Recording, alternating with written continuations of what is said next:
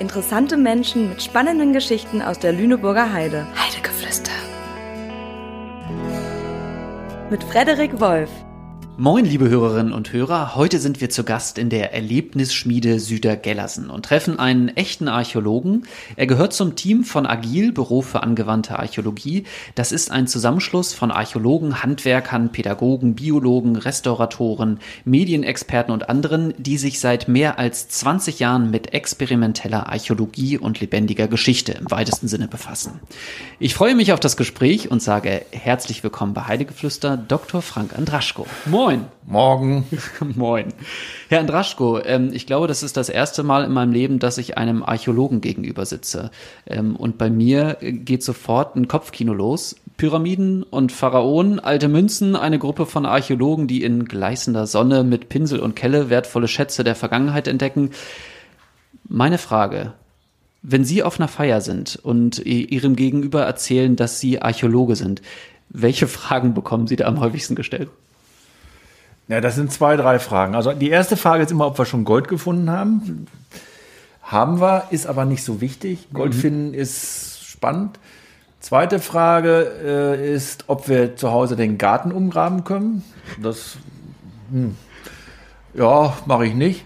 Drittens ähm, geht es dann immer um Saurier. Das ist nicht unser Job. Das machen Paläontologen. Aber das sind so immer die üblichen Fragen. Also die Leute verbinden da was mit. Ne? Goldgarten, Dinosaurier. Ja, meine Erfahrung. Kann ja auch anders sein. Okay. Ähm, warum ist Archäologie wichtig für unsere Gesellschaft? Beziehungsweise was bezweckt sie eigentlich? Na, Archäologie ist einmal erstmal eine, eine Methode, was über Geschichte zu erfahren, also unsere eigene Geschichte und fremde Geschichte. Und ich finde es schon wichtig, ja, dass wir wissen, was gewesen ist, weil da kann man auch ein bisschen was draus lernen, immer noch, glaube ich, für die Zukunft. Und Archäologie befasst sich eben auch mit Kulturen, die keine Schriften hatten. Das war bei uns auch mal so. In der Steinzeit wurde nichts aufgeschrieben. Mhm. Und darum muss man halt ausgraben, sonst kann man da nichts rausfinden. Okay. Ich möchte Sie gern auch ein bisschen kennenlernen. Mhm. Ähm, und deshalb habe ich ein paar schnelle Entweder-Oder-Fragen für Sie. Ähm, wenn Sie erlauben, mit der Bitte um kurze Antwort. Äh, Kaffee oder Tee? Morgens Kaffee, nachmittags Tee. E-Book oder gebundenes Buch? Gebunden. Äh, Essen süß oder herzhaft? Herzhaft. Sie fahren lieber mit Fahrrad oder Auto? Fahrrad. Musikrichtung eher Pop oder wir sind hier in der Schmiede Heavy Metal? Also zur Schmiede passt Heavy Metal besser, aber also ich höre dann mehr Pop. Okay. Sie sind beruflich äh, eigentlich schon immer äh, der Archäologie verfallen oder war das ein Findungsprozess bei Ihnen? Das war ein Findungsprozess. Also ich habe ähm, Bankkaufmann gelernt, mhm. was im Nachhinein sehr, sehr gut war. Ähm, aber irgendwann, weiß ich auch nicht, hat man dann so einen Vogel gekriegt und man, man müsste noch mal was anderes machen. Mhm. Und dann habe ich Archäologie studiert und ich war eigentlich mit dem, ich fand das ein tolles Studium. Reich wird man nicht, also da muss man, das muss man klar sagen. Ähm, aber es war sehr vielseitig und man hat eben mit, ja, mit Wissenschaft und Menschen zu tun. Und das fand ich eigentlich jetzt im Nachhinein sehr, sehr schön. Und das war dann auch so ein Findungsprozess. Man wusste ja auch nicht, wo man so landet nach dem Studium. Das war so, gibt so im, im Archäologiebereich, das ist Museum oder Denkmalpflege, das sind so die klassischen Bereiche und Universität. Ich hatte das Glück, dass ich überall arbeiten konnte und kann. Mhm. Und ähm, mir war es auch immer wichtig, dass das, was wir da machen, dass wir auch das den Leuten vermitteln. Und äh, es gibt ein Rieseninteresse für Archäologie. Man wundert sich, wer da alles was drüber wissen will. Und das ist eigentlich ganz schön und darum haben wir eigentlich auch damals Agil gegründet, dass wir Wege finden, wie können wir das an die Leute bringen. Das war eigentlich so der Hintergrund. Mhm. Also ich erlebe das seit einigen Jahren auch bewusst, ähm, dass das Interesse für das ähm, Altertum eine Art Hype erlebt.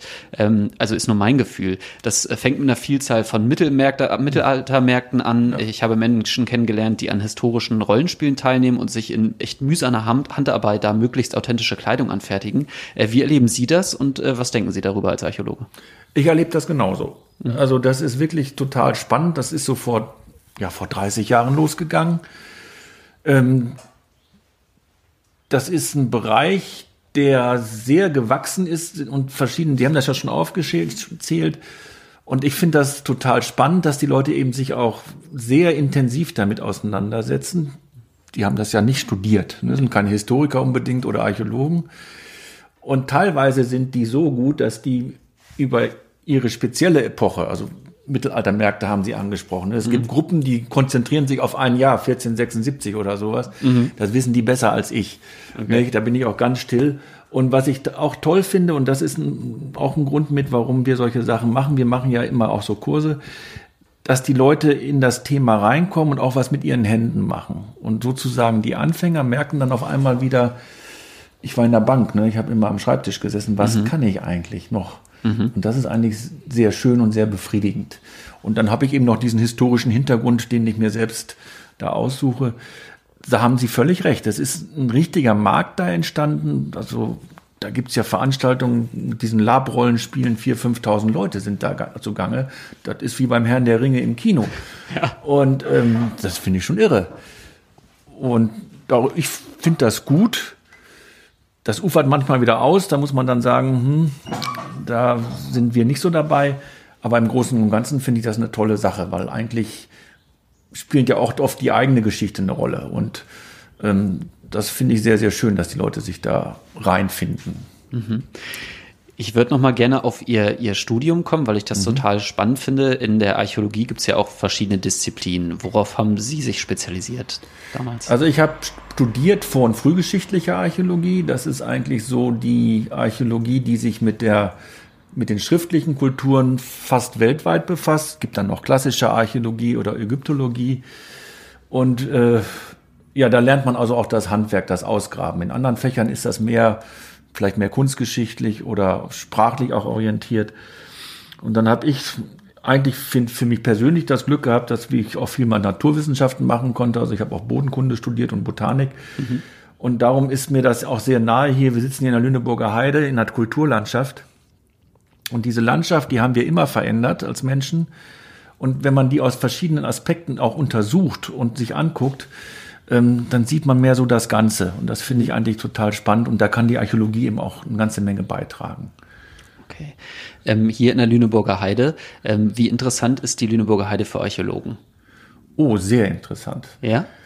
Also, das wird unterschätzt. Also, ein Kollege von mir hier, der Jost Assendorp, der war hier der Bezirksarchäologe für die Lüneburger Heide, ist eigentlich ein Niederländer. Mhm. Und als der hierher kam, glaube ich in den 80er Jahren war das, ähm, war er völlig überrascht. Es ist immer ganz gut, wenn Fremde gucken. Ne? Mhm. Und er sagte, weißt du, das ist eine der reichsten archäologischen Regionen, die wir so haben. Das ist nicht so im Bewusstsein. Ne? Wir haben wirklich, ich glaube, 7000 Grabhügel hier. Also das ist ja. nur ein Teil immer der alten Gräberfelder aus der Bronzezeit. Ist eine viel, viel los hier. Und äh, das finde ich auch schön, wenn wir das in, erhalten können, wenn den Leuten das auch ein bisschen bewusst ist, mhm. was man hier so hat. Also wir sitzen hier in Südergellersen. Mhm. Ne, also der Just Assendorf vermutet, dass hier früher mal sechs Höfe waren vor 2000, vor 4000 Jahren, nicht vor 2000, vor 4000 Jahren. Ja. Und drumherum sind auch noch die ganzen Gräber und sowas da. Das ist schon spannend, finde ich. Ne? Und wenn man dann auch so ein bisschen forscht und den Leuten das vermittelt, dann hat man da auch eine Menge Verständnis für. Und die haben ja dann auch diese Kulturlandschaft geschaffen, die wir heute haben. Mhm. Ne? Die ist schon damals entstanden. Das ist schon sehr interessant. Okay. Würden Sie denn jungen Leuten, äh, Sie haben es gerade schon angedeutet, monetär braucht man das, glaube ich, nicht machen, Archäologie nee. studieren. Würden Sie es trotzdem jungen Menschen empfehlen? Also es ist unheimlich schwer heute, ich habe auch ein paar Kinder, ähm, heute zu sagen, was ist das Richtige. Ne? Also diesen mhm. geraden Berufsweg, das gibt's, glaube ich, selten inzwischen. Ich fand, also ich kann ganz persönlich sagen, mir hat das Studium viel Freude gebracht, ähm, weil es sehr vielseitig ist. Man studiert, wie sie es gehört, in der Uni mit Bibliothek oder heute mit dem Rechner und äh, Internetrecherche und sowas. Mhm. Auf der anderen Seite ist es dann so, dass wir im Sommer immer ausgraben. Und im Winter machen wir die Auswertung. Also man ist draußen, man ist auf dem Acker, man steht auch beim Mistwetter draußen. Wenn wir Pech haben, müssen wir auch im Winter mal raus. Man hat auch mit Leuten zu tun. Mal ist das sehr nett, mal ist das schwieriger. Ne? Nicht immer jeder will einen Archäologen auf seinem Acker haben. Ähm, aber das fand ich immer sehr vielseitig und dabei kann man eben was erforschen und man kann das auch später dann eben, wenn es gut läuft, auch weiter vermitteln. Also ich habe auch bei ein paar Schulbüchern mitgemacht und sowas. Und das finde ich eigentlich sehr befriedigend. Mhm. Aber das ist ein persönlicher Werdegang und es hängt immer auch so ein bisschen dran, was die eigenen Interessen sind. Ich fand das Studium toll und ich finde es auch immer noch einen tollen Beruf. Äh, aber wie gesagt, reich bin ich nicht geworden, finde ich auch nicht schlimm. Aber glücklich. Ja. das ist doch wahrscheinlich sogar äh, mehr wert. Sie arbeiten bei, bei Agil äh, und auf der Website von Agil heißt es, äh, Zitat, Archäologie ist in. Indiana Jones verließ den Elfenbeinturm der Universität und bewahrte mit Sachverstand, Peitsche und Schlapphut die größten Schätze der Menschheit vor bösen Besessenen und anderen Schurken. Das können wir natürlich nicht, aber. Zitat Ende. Aber, Herr Andraschko. Ja, also bei Agil geht da geht's um Vermittlung. Mhm. Ne? Das ist, hoffe ich, gute Populärwissenschaft. Also in Deutschland hat das bei den Wissenschaftlern so manchmal, äh, ähm, aber die Engländer und sowas sehen das ganz anders. Und das finde ich eben total wichtig, dass wir versuchen, ob das für Kinder ist oder für Erwachsene, also unsere Ergebnisse und das, was wir rausgefunden haben, das auch zu vermitteln. Ob das jetzt Lab-Leute sind oder Mittelalter-Freaks oder sowas. Ähm, ein Weg war zum Beispiel, dass wir die Sachen nachbauen. Ne? Also erstmal wissenschaftlich, wie hat das funktioniert, aber dann auch eine Form finden, dass eigentlich jeder das kann. Und äh, das knüpft eigentlich so eine Verbindung zu unserer Geschichte und eigentlich zu dem, was, was sie selbst können, was ich total spannend finde. Mhm. Und ich finde es eben aus, gerade heute, ne, wenn Sie gucken, wir haben vieles virtuell und sowas. Auf der anderen Seite, wir haben vorhin schon so Mittelaltermarkt und sowas, die Leute suchen auch eben so wieder das Echte und dass sie selbst sich da finden. Und das ist eben so ein kleiner Weg, das auch zu machen. Das finde ich eben total spannend. Ne? Also, wir haben mal so, was weiß ich, vor, was, was Sie da gerade zitiert haben, haben wir vor 30 Jahren geschrieben. Da war noch Indiana Jones in. Ne? Äh, aber da haben wir, ich glaube 1992 haben wir den ersten Bogenbaukurs gemacht. Also mittelalterliche Langbögen haben wir mhm. nachgebaut. Mhm. Und da waren wir, glaube ich, die allerersten. Und damals der Klaus Trumke, der damit angefangen hat, ich glaube, der hat 4.000, 5.000 Bögen gebaut. Also das ist eine kleine Armee, wow. die wir ausgerüstet haben. Und äh, eine Menge von Leuten sind dann da hängen geblieben und machen das als Sport oder als Meditation und das ist doch toll. Ne, dass man also diese Geschichte und dieses Handwerkliche verknüpft und da selbst was draus zieht. Und das ist was, was ich sehr schön finde, dass das eben nicht in der Uni hängen bleibt oder im Denkmalamt, sondern dass man da mehr mitmachen kann. Mhm. Sie haben es gerade schon ganz kurz angerissen. Sie bieten ja auch eine Vielzahl von, von Gruppenangeboten an, also Schulprogramme, mhm. Kindergeburtstage bis hin zu Angeboten für Jugendliche und auch Erwachsene. Ähm, können Sie da mal so einen, so einen kleinen Einblick äh, geben, was man da so bei Ihnen erleben kann? Beispielsweise mal den Kindergeburtstag. Also da haben wir verschiedene Themen, die beziehen sich eigentlich auf natürlich auf die Archäologie. Also es mhm. gibt ein Thema altes Ägypten oder Römer oder Mittelalter oder Wikinger. Mhm. So, das ist erstmal so Plakat. Ähm, was uns ganz wichtig ist, äh, wenn wir die Kindergeburtstage machen, die machen wir hier in der Schmiede und hinten im Wald, dass die Kinder einmal selbst was herstellen. Herstellen, nicht basteln. Mhm. Die stellen was her. Mhm. Da sind wir auch ziemlich streng. Also auch wenn wir das, wir machen das in einer anderen Form auch für Schulen. Also wenn das, die Kinder kommen an und sagen, das ist schön, das reicht doch so, dann sagen wir, Mhm. Wenn du was Schönes mit nach Hause nehmen willst, musst du noch mal machen. Ja. Machen sie dann. Ne? Mhm. Aber das ist mühsam. Das ist das Erste. Das Zweite ist, dass die Kinder nebenher eigentlich was lernen über Geschichte. Mhm. Das vergessen die auch nicht, weil sie es eben mit den Händen auch machen. Das Händische mhm. ist da ganz wichtig und das ist fürs Hirn ja auch nicht schlecht. Und das Dritte ist, das ist ja sozusagen Arbeiten auf dem Geburtstag. Das Dritte ist, was aber auch ganz wichtig ist, dass sie spielen. Mhm. Das nicht, Kinder müssen spielen, zwischendurch müssen sie eben ein bisschen was tun, sonst können sie nicht mitnehmen. Also das mhm. verstehen sie auch sehr gut. Ja. Und das finde ich eben total wichtig und äh, ich freue mich da auch immer nicht, wenn die hier über die Wiese pesen und sowas. Das muss auch sein. Und das sind wichtige Elemente und das sind Kinder. Und ich glaube, dass Kinder immer noch so sind und die haben genug anderes um die Ohren in der Schule und mhm. mit Sport und sowas. Und ähm, ich glaube, dass was das, wir machen das so, andere machen das anders. Ähm, aber ich sehe das manchmal, wenn Kinder dann wieder zurückkommen, wo das Geschwisterkind vorher mal so ein Geburtstag, das wissen die alles noch. Mhm. Und das finde ich eigentlich sehr schön. Wenn ich jetzt interessierte Mama oder interessierter Papa bin, wie komme ich da äh, auf Sie zu? Also heutzutage ist ja Internet ganz ja. groß, also www.agil-online.de. Mhm. Da gibt es eine eigene Rubrik Gruppenangebote und Kindergeburtstage und da kann man, kann man sich das aussuchen. Das ist, okay. ne, das ist ein Service, das ist eine Dienstleistung, müssen sie auch leider bezahlen. Mhm. Aber mit dieser Dienstleistung helfen sie auch zum Beispiel hiermit die Schmiede dann zu erhalten. Wir brauchen da leider auch Geld. Liebe Hörerinnen und Hörer, was Sie leider gerade nicht riechen können, was wir aber hier drin riechen, wir sitzen ja in der Erlebnisschmiede Südergellersen und hier riecht's richtig schön nach Feuer. Hier, Herr Andraschko hat nochmal die Esser angeschmissen, also den, den Schmiedeofen, sagt man so? Ja. Den Schmiedeofen. Ähm, können Sie mal erzählen, was ist das hier für ein Gebäude, die Erlebnisschmiede? Also die Schmiede ist ein Originalgebäude, das ungefähr 250 Jahre alt ist. Das ist ja, Lüneburger Heide sind wir, stellen Sie sich eine große Scheune vor mit mhm. Fachwerk und sowas. Das ist das hier in klein. Wir haben also rote Backsteine hier aufgemauert. Wir haben alte Fenster hier mit also eine Verglasung mit sehr kleinen Stegen drin. Oben ist alles schwarz geräuchert hier, dadurch, dass die Schmiede tatsächlich echt ist. Ist auch immer noch echt. Ähm, uns war es auch immer wichtig, dass wir hier nicht ein Museum machen, sondern dass das weiterlebt. Also die Schmiede wird von einem gemeinnützigen Verein betreut. Und drin Drinstehen haben wir hier eben einen Amboss, wir haben eine alte Schleifmaschine, wir haben eine alte Bohrmaschine, die sind alle 40, 50 Jahre alt. Also ist so ein Originalbestand so aus den 50er und 60er Jahren. Es gibt noch einen Federhammer, also das hat dem Schmied geholfen zu schmieden, damit er das nicht selber machen musste. Amboss haben wir hier. Ist alles nicht groß, vielleicht 50 Quadratmeter, aber das war eine typische Dorfschmiede. Mhm. Und sowas finden Sie sonst im Freilichtmuseum. Ansonsten sind eigentlich die Dorfschmieden verschwunden. Gibt's nicht mehr. Wie alt ist denn diese Schmiede? Also wir haben hier ungefähr 200 Jahre um uns rum. 200 ne? Jahre. Der Zustand, den wir jetzt haben, ist ungefähr die 60er Jahre des 20. Jahrhunderts. Also der Justus Haynes, der hier als Schmied war, mhm. das war so sein Reich hier. Ne? Und die Leute aus dem Dorf, manchmal, vorhin war es ja so, kam hier ein älterer Herr vorbei, kennen ihn auch noch, haben die Erinnerung. Das finde ich auch sehr schön, mhm. ne? dass das im Dorf dann auch noch weiterlebt und dass man das nicht vergisst. Ja, ähm, war das hier schon immer eine Schmiede oder? Nein, das war ursprünglich wohl die Dorfschule, mhm. also wo alle, nicht wie in Bullabü, alle gehen in eine Klasse.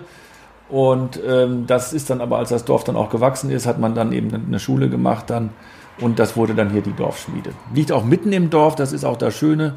Und hier in Südergellersen ist auch noch so, hier sind noch ein paar richtige Bauernhöfe, die noch landwirtschaftlich arbeiten. Das finde ich auch schön, also dass dieser Dorfcharakter hier auch noch da ist. Jetzt habe ich gelesen, dass man hier in der Schmiede auch ähm, heiraten kann. Ja. Äh, es ist hier also es ist rußig schon, muss man, muss man so sagen. Äh, kommen die, kommen die äh, Bräute das, dann trotzdem in weißen Kleidern hier rein? Ja, und ich hatte das wirklich schon erlebt bei ein, zwei Paaren, die haben dann nach der Hochzeit, also wirklich die Dame in Weißen, der Herr wirklich in seinem schönen Anzug, haben die Ärmel hier hochgekrempelt und sich noch was geschmiedet als Erinnerung. Ich habe es nicht geglaubt, war auch nicht meine Idee. Also wir haben hier ein ganz rührigen und guten Dorfarchivar ist der Lutz Tetau, der kam, als wir hier angefangen haben, zusammen mit seiner Frau, der Moni, an, sagte, du, wir machen hier heiraten. Mhm. Da habe ich gesagt, ihr habt doch wohl einen Vogel, das macht doch keiner hier den Dreck und sowas. Nee, das ist das Grettener Green der Heide, das machen die Leute. Und es ist tatsächlich so. Es wird dann ja immer schön geschmückt und geputzt, also das finde ich super. Ähm, dann, und dann sieht sie auch wirklich toll aus und die Leute heiraten hier. Also es ist eine richtige, es ist ein gewidmeter Standort, es kommt eine Standesbeamtin hier hin und dann kann man hier heiraten. Und die Leute haben hier viel Freude. Ist halt mal was anderes. Ne? Kommen nur die Ringe frisch aus der Esse? Nee, die wollen, also es gibt in, in Lüneburg ein, zwei Goldschmiede, da können mhm. sie sich die selber machen und sonst mhm. können sie die auch schön kaufen. Ich weiß auch nicht, ob ich so einen Stahlring nehmen wollte, der rostet ja, das ist ja nicht gut für die Ehe. Nee, das stimmt. Ja, das würde ich nicht machen. Ähm, aber so, so, so Herzchen und sowas schmieden die sich dann mal zusammen. So als, mhm. als, als Erinnerung auch für die Gäste. Ja, ich, ich habe es erst nicht geglaubt, war eine super Idee. Jetzt steht in so einer Schmiede, ich, ich habe ihn hier gerade vor mir, so, so, einen, so einen riesengroßen Amboss. Ja. Ich glaube, einen Amboss kennt jeder und jeder äh, hat auch ein Bild von einem Amboss. Äh, warum sieht er eigentlich so aus, wie der aussieht? Da ist ein Werkstück, ne? Also mhm. die flache Ebene brauche ich eben, um oben drauf zu schmieden. Mhm. Das Irre an ist ja auch immer, der Amboss arbeitet auch mit. Also mhm kennen Sie Physik nicht noch? Wenn ich draufhaue, dann springt der Arm hoch. Der hilft mir also immer, der Amboss. Und der hat eben an den Seiten solche Hörner, rechts und links.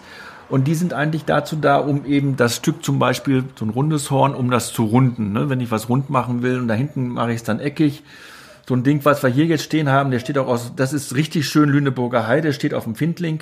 Ähm, der wiegt 200 Kilo und der hat noch genau die Höhe wie für den Justus Haynes, der hier gearbeitet hat. Der war relativ klein, 1,60, 65, nur groß. Mhm. Für mich ist der ein bisschen tief, aber das haben wir auch extra so gelassen. Das ist eben seine, ja, sein Denkmal hier. Mhm. Was sind noch so typische Werkzeuge eines Schmiedes? Also ähm, natürlich Hammer und äh, Zangen, da sehen Sie oben auch verschiedene Ausführungen, die haben auch verschiedene Formen, unterschiedliches Gewicht. Also ein Hammer mhm. geht so bei einem Kilo los, geht dann bis drei Kilo. Wir haben dann auch die großen Vorschlaghammer, also die 5 Kilo Hämmer, wo dann mit zwei, drei Leuten auch geschmiedet wurde, bevor man mechanisch das gemacht hat. Das ist das Hauptwerkzeug. Dann links außen, da hängt an der Wand, das sind verschiedene Einsätze für den Amboss, wo ich zum Beispiel abschrote. Das heißt also, wenn ich das, das Stahlstück trennen will, ne? Mhm. dann nennt man das Schroten. Das ist eigentlich so eine scharfe Kante, auf der da gearbeitet wird. Dann haben wir hier noch ähm, unsere Werkbänke, an denen dann die Straubstöcke stehen und die Metaller kennen das alles, muss auch gefeilt und poliert werden und sowas mhm. soll ja alles schön aussehen. Das gehört dann dazu.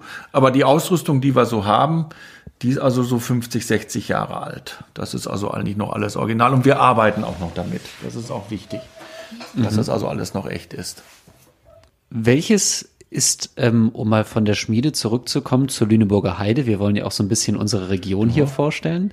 Ähm, gibt es hier einen Lüneburger Heide Platz oder Ihren Lieblingsplatz in der Lüneburger Heide, den Sie mit unseren Hörerinnen und Hörern teilen möchten? Wo sind nee, Sie am liebsten? Wo bin sind ich Sie ja glücklich? nicht mehr alleine. nee, also es gibt ja wirklich, wir reden ja jetzt, im Moment ist ja noch Corona-Zeit. Mhm. Und ich muss wirklich sagen, also ich habe die letzten Jahre viel im Ausland gearbeitet und habe jetzt aber viel Zeit gehabt, hier mit dem Fahrrad rumzufahren. Und erstmal muss ich sagen, es ist echt schön. Also mhm. das ist mir vorher auch klar gewesen oder bewusst, aber so bewusst nicht.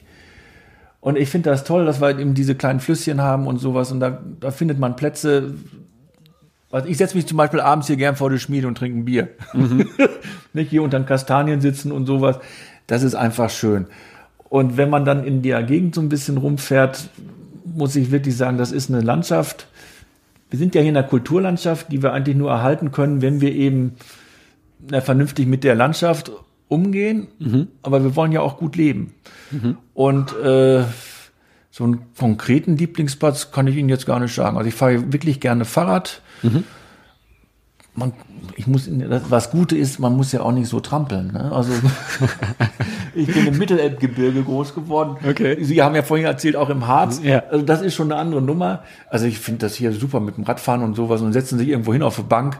Gibt so ein paar Plätze hier in Südergellers und wenn man hier von Südergellers nach Lüneburg fährt, gibt es so einen kleinen Radweg. Ich bin Archäologe. Äh, da gibt's auf der einen Seite so ein wunderschönes Hügelgrab. Mhm. Das sieht aus wie bei Caspar David Friedrich. Und sowas weiß man ja sonst nicht. Also ich habe das gelernt, aber das sieht, das ist wie auf dem Bild. Mhm. Wie auf dem Gemälde vor 200 Jahren und da haben wir ein paar solche Plätze hier und das finde ich einfach echt schön. So.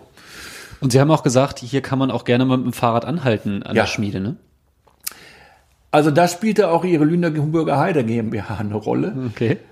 Als wir hier angefangen haben, sollte das abgerissen werden. Ne? Der oh. Schmied war war gestorben, mhm. hatte keine Kinder und dann wollte man das abreißen und als Bauplatz verkaufen. Dann hat der alte Bürgermeister zum Glück gesagt, nee, das ist unsere Ortsmitte, das müssen wir irgendwie erhalten. Und dann haben wir es eigentlich über die Schmiede und über den Verein, den gemeinnützigen Verein erhalten können und Schritt für Schritt haben wir das hier eben dann erweitert. Und der letzte Punkt, da jetzt kommt zu Ihrer Frage kurz, es gab hier den alten Schweinestall des Schmiedes und äh, wir liegen hier an, einem, an mehreren Themenwanderwegen. Mhm äh, sehr nah an Lüneburg und gleichzeitig am Premium-Radweg von Lüneburg rüber ins Naturschutzgebiet Richtung mhm. Ammelinghausen-Bisping. Mhm. Und wenn Sie hier am Wochenende mit dem Fahrrad vorbeikommen, können Sie nirgends aufs Klo. Das ist also gar nicht so einfach, okay. nicht? Gasthäuser ja. haben wir auf dem Weg nicht. Mhm. So, und dann haben wir damals darüber gesprochen, auch mit, mit Ihren Kollegen, und dann haben wir gesagt, Mensch, dann machen wir hier am Wochenende auf, kann man auf Toilette gehen, was weiß ich, was trinken und sowas. Und das hat mhm. sich sehr bewährt. Und darum kann man am Wochenende eben, meistens ist hier auch was los, irgendwas wird geschmiedet oder so, kann man hier anhalten, von mir aus auch was trinken oder ein Eis essen. Aber wichtiger ist ja eine vernünftige Toilette. Man muss ja nicht mal in die Büsche. Ja. Das war eigentlich der Grund, warum wir das damals hier gemacht haben. Das hat sich sehr bewährt. Das ist gut. Das ist doch dann total schön. Also kommen Sie hier vorbei, gucken Sie sich das an. Ist absolut großartig. Jetzt würde mich zum Schluss noch eine Sache interessieren. Und zwar habe ich gelesen, dass Sie auch Damas-Schwerter schmieden. Bei mir ist sofort Damaskus. Hat das da was mit zu tun? Was sind Damas-Schwerter? Oh, großes Thema. Großes Thema. Oh. Also Damast ist bei den Messerleuten Kult. Ne? Damast ähm, jetzt von der Zusammensetzung her sind verschieden harte Stähle, die zusammengeschmiedet werden. So. Ähm, diese Stähle sind unterschiedlich physikalisch-chemisch zusammengesetzt, sehen auch unterschiedlich aus und haben unterschiedliche Eigenschaften. Das ist das Spannende dann das, beim Damast nicht, dass ich eigentlich sozusagen Härte mit Elastizität verknüpfe. Damaskus haben sie recht, gibt die Geschichte, dass gerade Damaskus in der arabischen Welt im 6., 7. Jahrhundert da eine Rolle gespielt hat. Das kann auch gut sein. Was allerdings dass die Sache ein bisschen kniffliger macht, ist die Tatsache, dass auch die Römer schon Damaststähle hatten. Das ist also älter, das Römische. Wo das wirklich entstanden ist, wissen wir nicht genau. Hat auch keiner einen Zettel dran gemacht. Hier war die erste Damastschmiedewerkstatt.